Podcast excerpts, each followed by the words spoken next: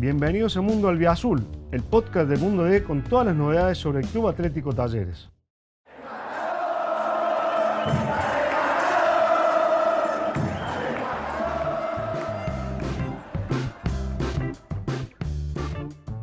Bienvenidos a Mundo Albiazul, el podcast dedicado a la realidad de Talleres y que siempre tiene el acompañamiento de los amigos de Ring que tienen todo para tu tecnología que tiene que ver con los celulares y demás artefactos que uno usa para el día a día. Bueno, dicho esto, vamos a avanzar hoy con un tema sumamente importante y que tiene lugar, obviamente, en el mundo talleres y que concita la atención de todos sus habitantes y todas sus habitantes, está claro, y tiene que ver con el mercado de pases. Mientras Talleres mantiene el protagonismo en Liga Profesional, es la primera de las chances que tiene para volver a ser internacional en el 2024 junto con la Copa de la Liga, la tabla anual y la Copa Argentina, el presidente Andrés Fassi se prepara para ingresar a un nuevo mercado de pases, nacional e internacional, como lo viene siendo.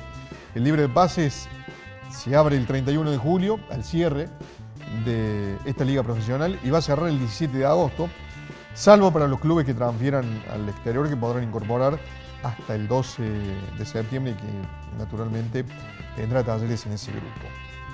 La vara, lógicamente, quedó muy alta después de que Talleres comprara por 8 millones y medio de dólares, la mayor inversión desde que Fassi asumió en Talleres en diciembre de 2014. Con Ramón Sosa como el fichaje más caro de la historia del Azul. Y bueno, la venta fue también por un valor similar, aunque no igual. Talleres vendió en el mercado anterior por 2 millones menos. Recordemos, fueron transferidos Rafael Pérez, Ángel Martino y Enzo Díaz a San Lorenzo, Newells y River. Es decir, que las transferencias fueron al mercado local. Sin embargo, para esta ventana que, como te dijimos recién, se abre en poco tiempo más, la expectativa de la directiva va a ser similar o de una calidad parecida o mayor al detalle del que te hablaba recién, de esa inversión de 8 millones y medio de dólares. Las salidas van a ser igualmente importantes como las llegadas. Ya lo dijo el propio André Fassi en referencia al análisis que se hace con antelación. Y si querés, vamos a recordar cómo fue para Fassi el mercado anterior y con qué sensación eh, se... Por el desánimo de la gente, porque Talleres eh, llevaba 15 años sin poder estar en primera división, de los últimos 8 años 7 en el Federal A, se perdía nuevamente esa famosa final con, los mendocinos. Este, eh, y empezamos eh, toda una, una, visión eh, donde la visión no, no, no, no era el compromiso de, ascender este, al, año y poder estar en la, en la B Nacional. El compromiso era generar un talleres este, a 30 años, visualizado a 30 años. Eh, y hoy llevamos ocho. ¿eh? Y falta mucho, falta mucho. Eh, y vamos bien. Y estamos en una etapa donde estamos contentos. estamos contentos, pero eso no significa que no dejemos de apretar el acelerador, eso no significa que queremos contar todo lo que viene para, el 2023, 2024. eso no significa este, que los proyectos a mediano y largo plazo este, eh, no, no, no, estemos trabajando. Eh, hoy nos demanda, este, eh, nos demandó mucho tiempo, este diciembre y enero, un mercado de pases este, complejo, pero en definitiva pienso que, que este, Talleres vuelve a cumplir nuevamente los objetivos este, en, un mercado de pases. ¿Por qué? Porque... El año pasado que también le anduvo bastante cerca, gente, porque la gente cree que ahora, bueno, fácil puso ahora, o realmente fácil la comisión, hicieron el esfuerzo económico ahora, hicieron el mercado top, con el fichaje top, pero no sé, ya, desde el año pasado había, había andado cerca. Es que, ¿sabes qué pasa? Eh, eh, de repente yo creo que, tenemos que ir eh, tratando, y es una labor también de ustedes los periodistas, que, nos, que nos ayudan permanentemente a eso, tenemos que ir creando una, una cultura. Bueno, lógicamente no le quedó una buena sensación a Fasi de aquella primera etapa del mercado anterior en la que no llegaban los refuerzos, en la que se demoraba la contratación de, de Nahuel Bustos, que hoy ha sido confirmado después de haberse le renovado el contrato que venció el 30 de junio pasado. Y es un jugador que va a seguir en talleres y que lógicamente tendrá un protagonismo mayor una vez que puedan darse algunas de las ventas que están previstas para realizarse en este mercado. Lógicamente una de ellas puede ser la del uruguayo Michael Santos, que acaba de superar a Juan Carlos Ruiz Díaz, que era hasta este año el máximo goleador extranjero, ahora lo es Santos, quien también es el máximo goleador que tiene la liga profesional, conjuntamente con Pablo Vegetti de Belgrano. A ver, ¿quiénes son los vendibles?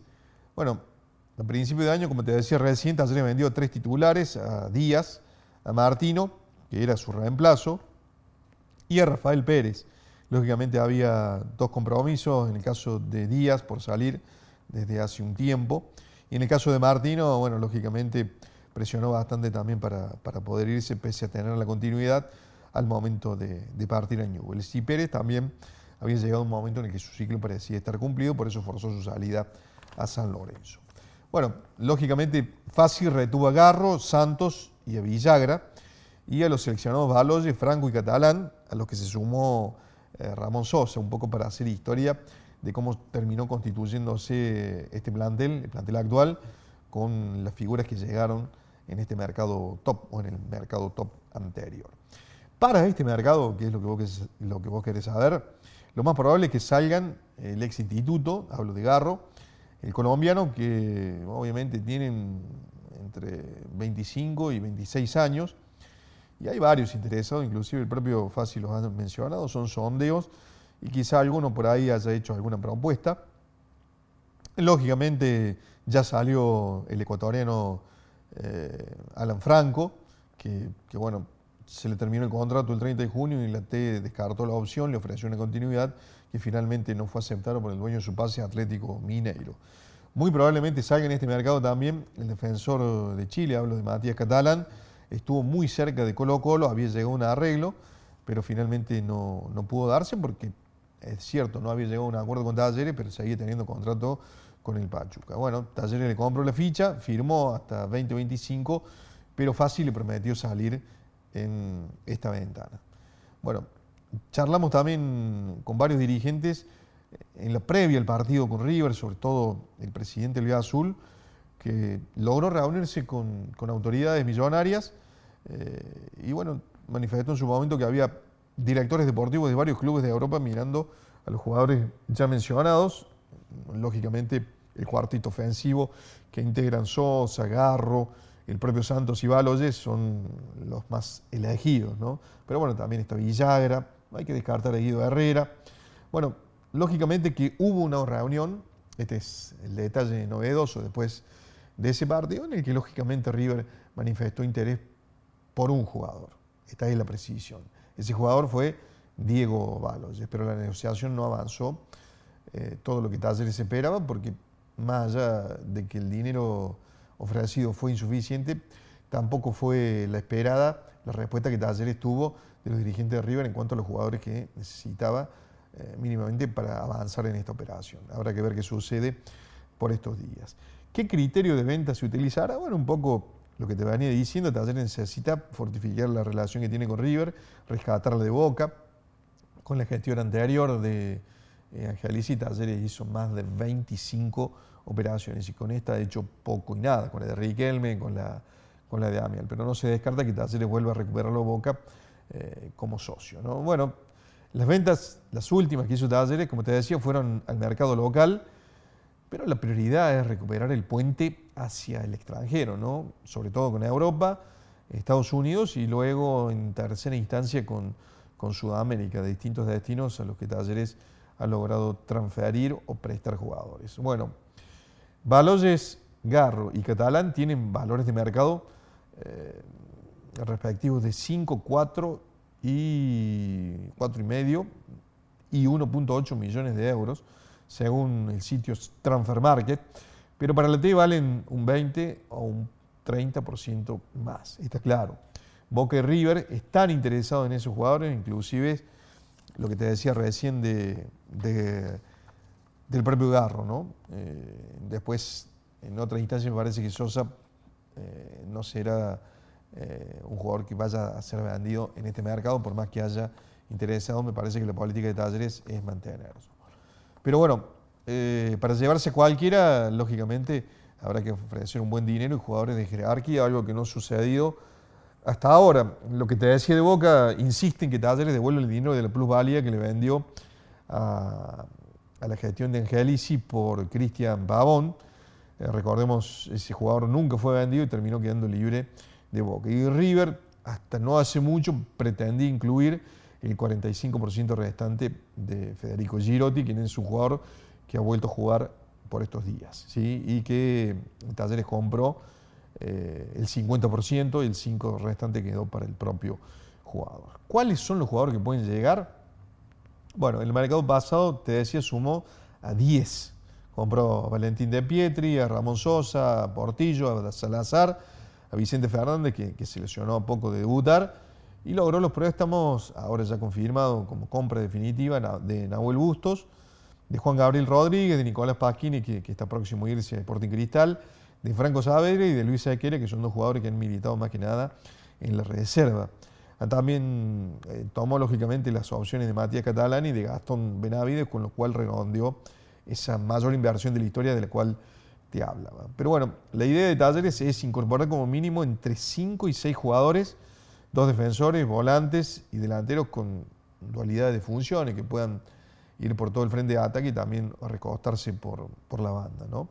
Más allá de lo que lógicamente se puede vender, va a haber jugadores nacionales e internacionales, como es el estilo de Andrés Fassi. En el puesto de volante central va a necesitar un refuerzo de jerarquía en función de, bueno, de la ida de, Franco.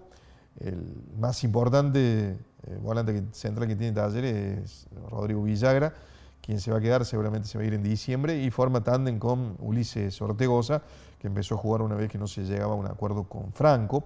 Las otras opciones son Juan Portillo, que hasta ahora jugado de lateral eh, izquierdo, y de Cristian Oliva, que ha tenido muchísimos problemas de lesiones musculares, alguien que llegó hace casi dos años y que no ha llevado a la expectativa que Talleres eh, pensaba contar. Bueno, a ver, ¿qué, jugadores, qué clase de jugadores pueden llegar? Bueno, jugadores del estilo de, Iván Gómez, el volante central de, de Newell, de Tomás, Tomás Belmonte, que Talleres en su momento lo pidió, y el granate que haría a Santos. Con respecto a Garro, que lógicamente es un jugador que Talleres eh, va, va, a sacar en este mercado, siempre y cuando lógicamente llegue una oferta importante, deberá llegar alguien de jerarquía, solamente tiene a Fabio Álvarez en ese aspecto, por, seis meses más y bueno, tampoco ha rendido lo que se esperaba de él con algunas lesiones musculares importantes que lo han alejado justamente de esa continuidad que esperaba tener Fabio en su regreso. Y van dos nombres que cumplen los requisitos para llegar a talleres, o para volver en este caso, como puede ser Santi Tolosa, que está en Arsenal, ¿sí? Y que tiene contrato hasta diciembre. En principio, Talleres no lo repescaría.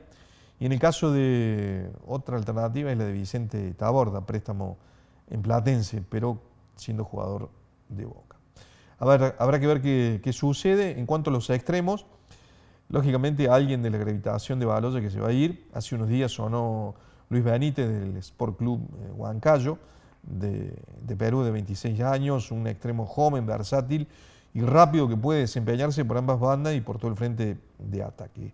Esas son las características principales que el club busca para este puesto.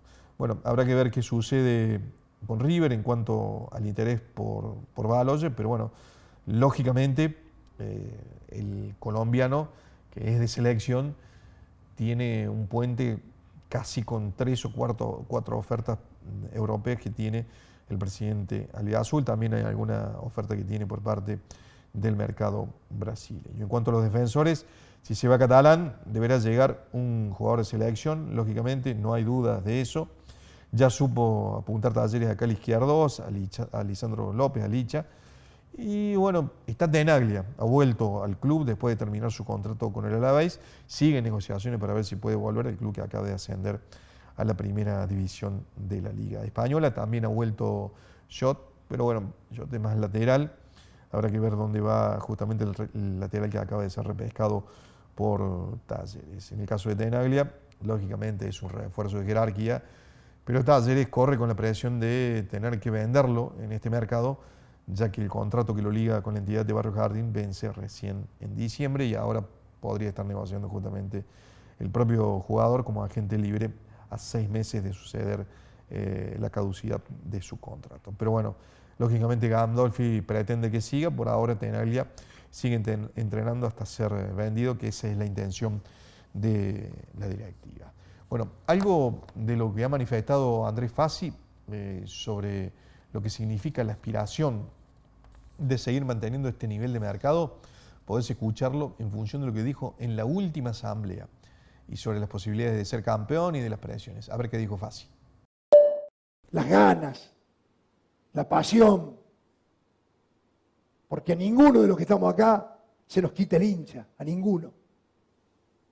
Algunos lo manifestamos de una forma, otros de otra, pero a ninguno se nos quita el hincha, a ninguno se nos quita la gana de ver un Talleres campeón.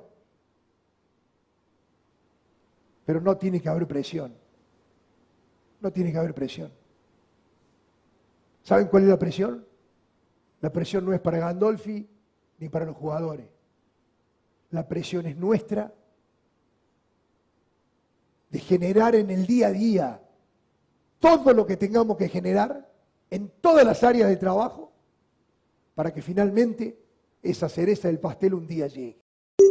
Bueno, clarito lo que dijo el presidente Alvea Azul, un poco recordar cuál es el criterio que maneja la directiva y el propio empresario que para este año, lógicamente, cumplió con el anticipo que nos había hecho a Mundo D eh, al cierre del año pasado en cuanto a la diversificación de actividades que tiene el presidente Alvea Azul. Ha sido eh, confirmado como el nuevo director deportivo de Juárez, ¿sí? el club de eh, México, al que llegó cuando no era ese el nombre, cuando era el nombre de Cobras y después se transformó en Indios y mantiene el seudónimo de Bravos, Hacia allí llegó en esa instancia hace casi 30 años como preparador físico. Ese fue el primer trabajo que tuvo el presidente Elvia Azul en, México, ¿sí? como preparador físico. Entonces trajo una gran relación con la familia de La Vega. Hoy el club sigue siendo manejado y es propiedad justamente de esta familia. Y bueno, eh, ha decidido asumir el cargo de director deportivo. En ese sentido, uno de los jugadores principales del mercado pasado del Juárez fue Manu Castro, que se rompió los ligamentos y cuya recuperación está en el tramo final, pero por la gran jerarquía que tiene el cuerpo médico Albia Azul, Fassi decidió que la recuperación final la haga aquí. Seguramente si Diego Baloyes se va y es transferido, la puerta quedará abierta para la continuidad de Manu Castro, que por estos días se sigue recuperando en el predio, en el centro de alto rendimiento de Talleres. Pero bueno, no solamente tiene su visión André Fassi sobre lo que será este mercado y las presiones que pueden llegar en cuanto a lo que manifiestan los hinchas de lograr el tan ansiado título. También vamos a escuchar la expresión de Javier Gandolfi, el técnico del Azul, que lógicamente está ocupado en el desarrollo y en la puesta en cancha del primer equipo con las posibilidades que aún conserva de, bueno, de luchar hasta el final en esta liga y de bueno, poder lograr el objetivo final de la temporada, que es clasificar nuevamente a una Copa Internacional. A ver qué dice Gandolfi del equipo y cómo ocupa en el mercado de pases que ya se larga. Tenés que trabajar eh, en el camino, porque el parate va a ser muy corto. Eh, le podemos llamar vacaciones, van a ser muy pocos días.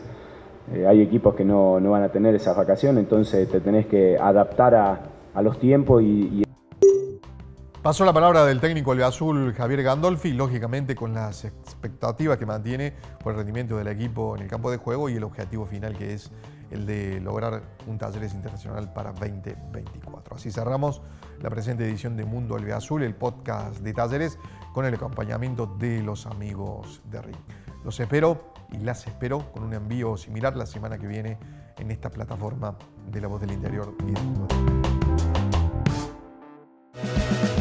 Gracias por escuchar este episodio. Te invitamos a visitar mundod.com.ar para estar al día con todas las noticias sobre el albiazul. Nos encontramos de nuevo la semana que viene.